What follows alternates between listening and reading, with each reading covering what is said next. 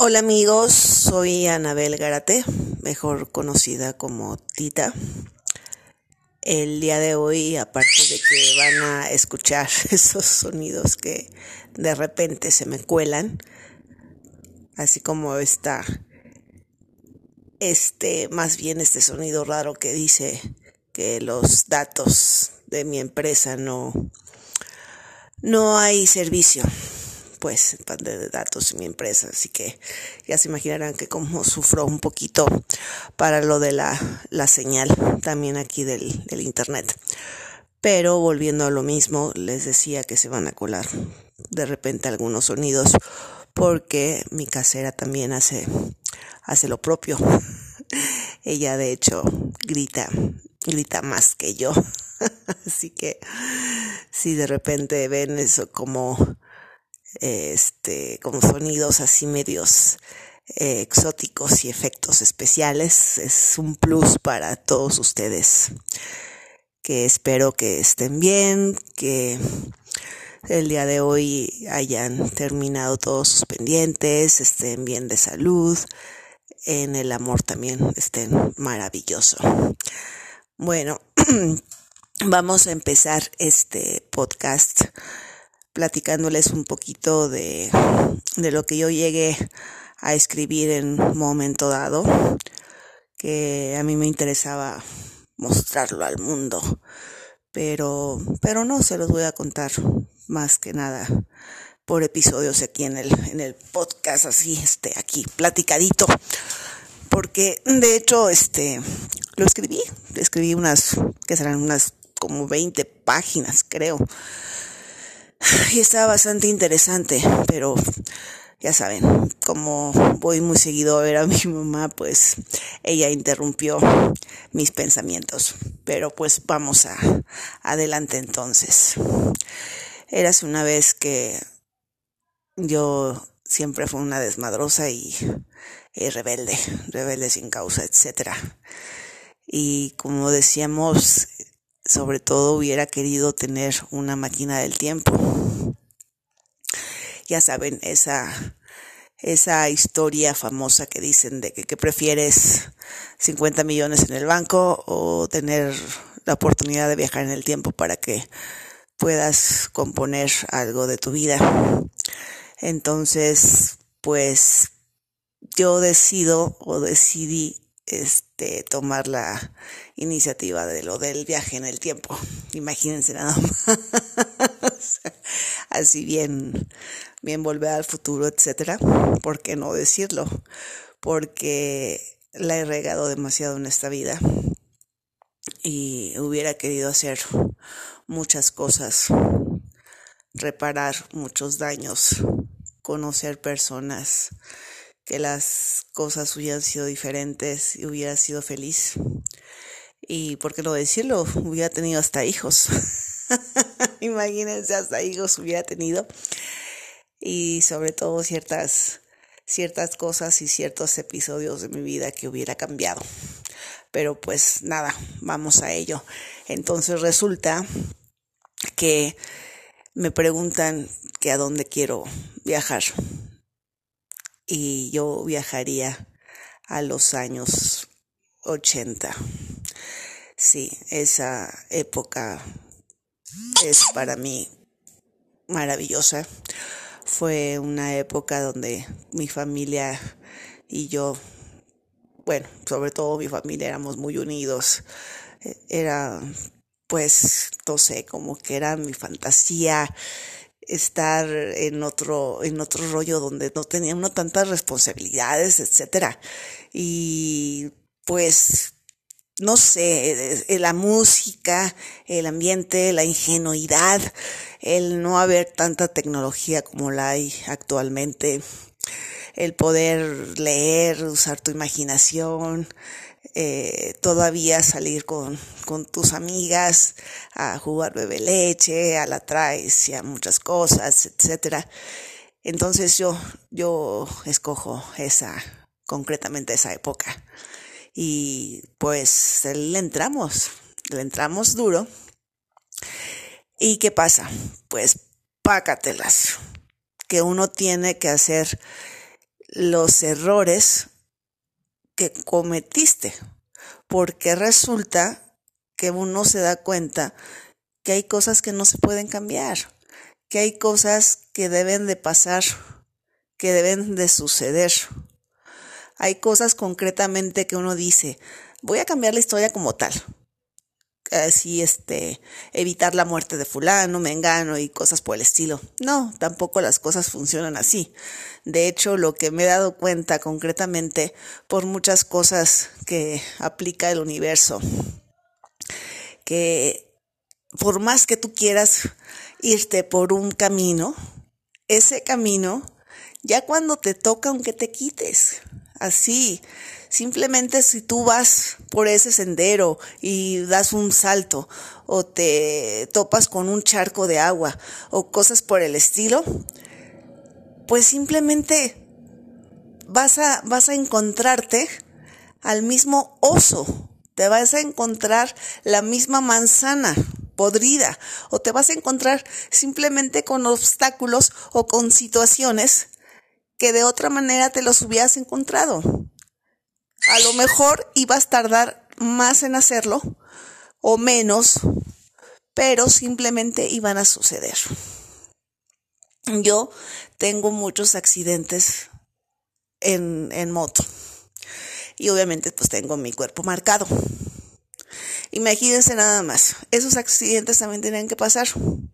Y muchos otros accidentes como el, atropellamiento que me hizo mi amiga Angie Arroyo, que según ella dice que se le metió el diablo y que el diablo le, le ordenó que me atropellara.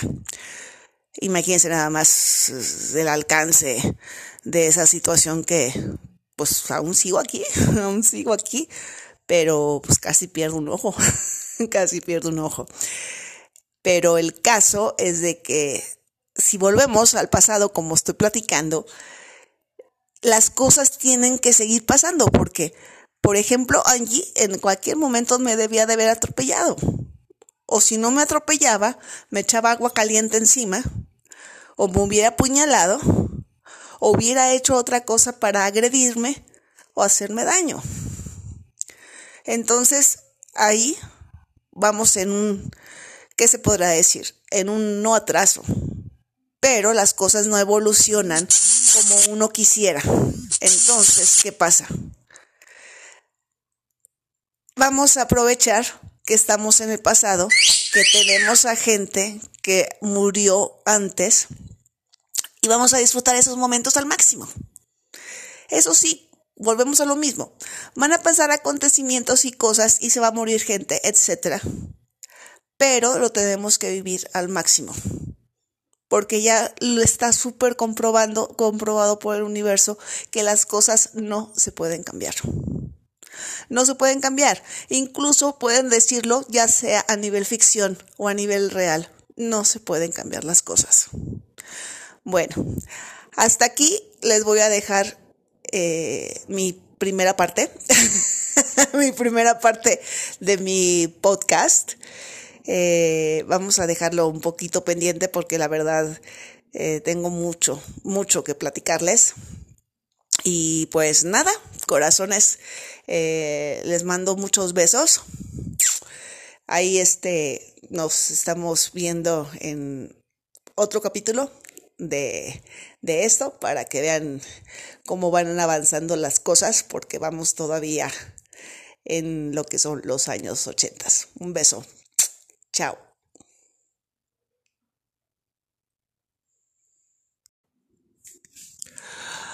Hola amigos, soy Anabel Garate Para los que me conocen. Otra vez comenzamos con el famoso ruidito ese que tengo de que no tengo datos. Y está chifle y chifle y chifle, pero pues ya es parte de los efectos especiales. Bueno chicos, pues nos quedamos aquí en el ámbito de los ochentas, donde como les decía yo, llegué por vamos a ponerle directamente que me tomé una pastilla mágica y así llegué yo al pasado. Pero como les había comentado antes, las cosas no se pueden cambiar, no se pueden cambiar. Y además, pues lo malo es que llega uno pues bastante joven, llegas, llegas siendo una, una chavita.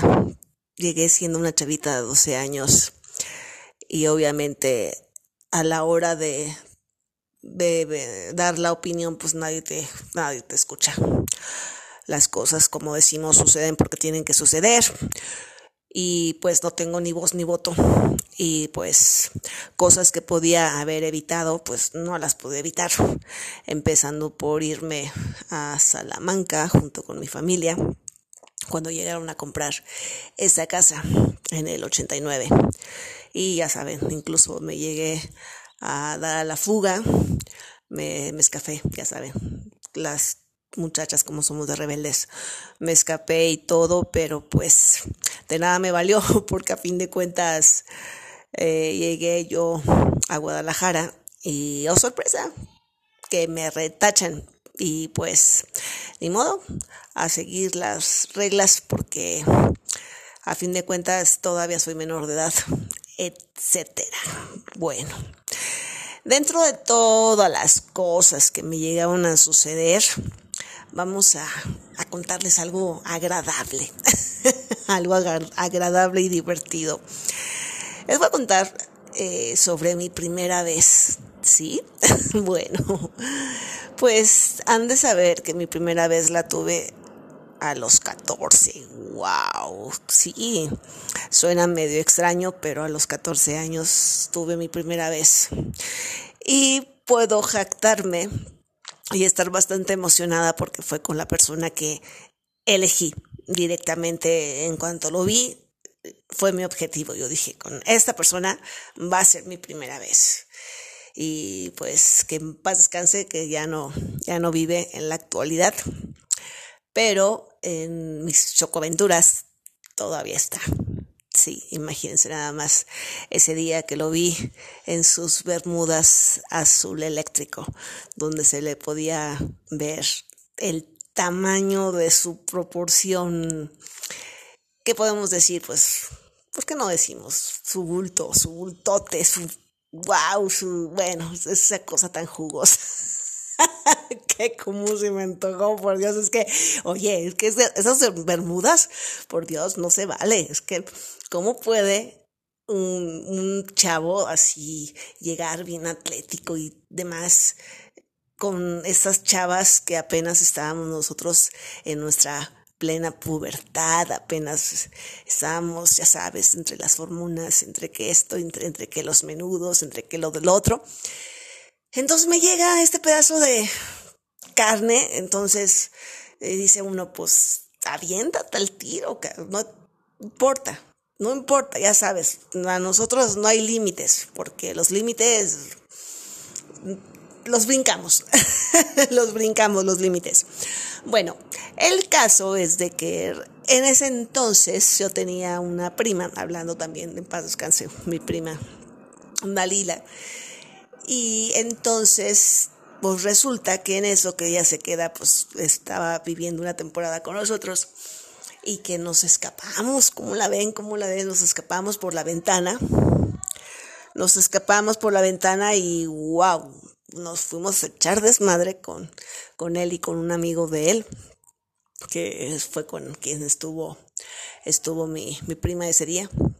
Y yo, pues ya se imaginan, soñada, soñada de poder estar con semejante galán, semejante paquete, wow. Eso sí, eso sí, me dolió, puta madre.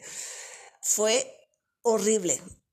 Aparte de que sangré en cantidades industriales, fue horrible la primera vez porque pues, pues sí fue, estaba, estaba bastante dotadito eh, ya saben, después de unas Caribe Cooler, este, pasó en su Monte Carlo azul.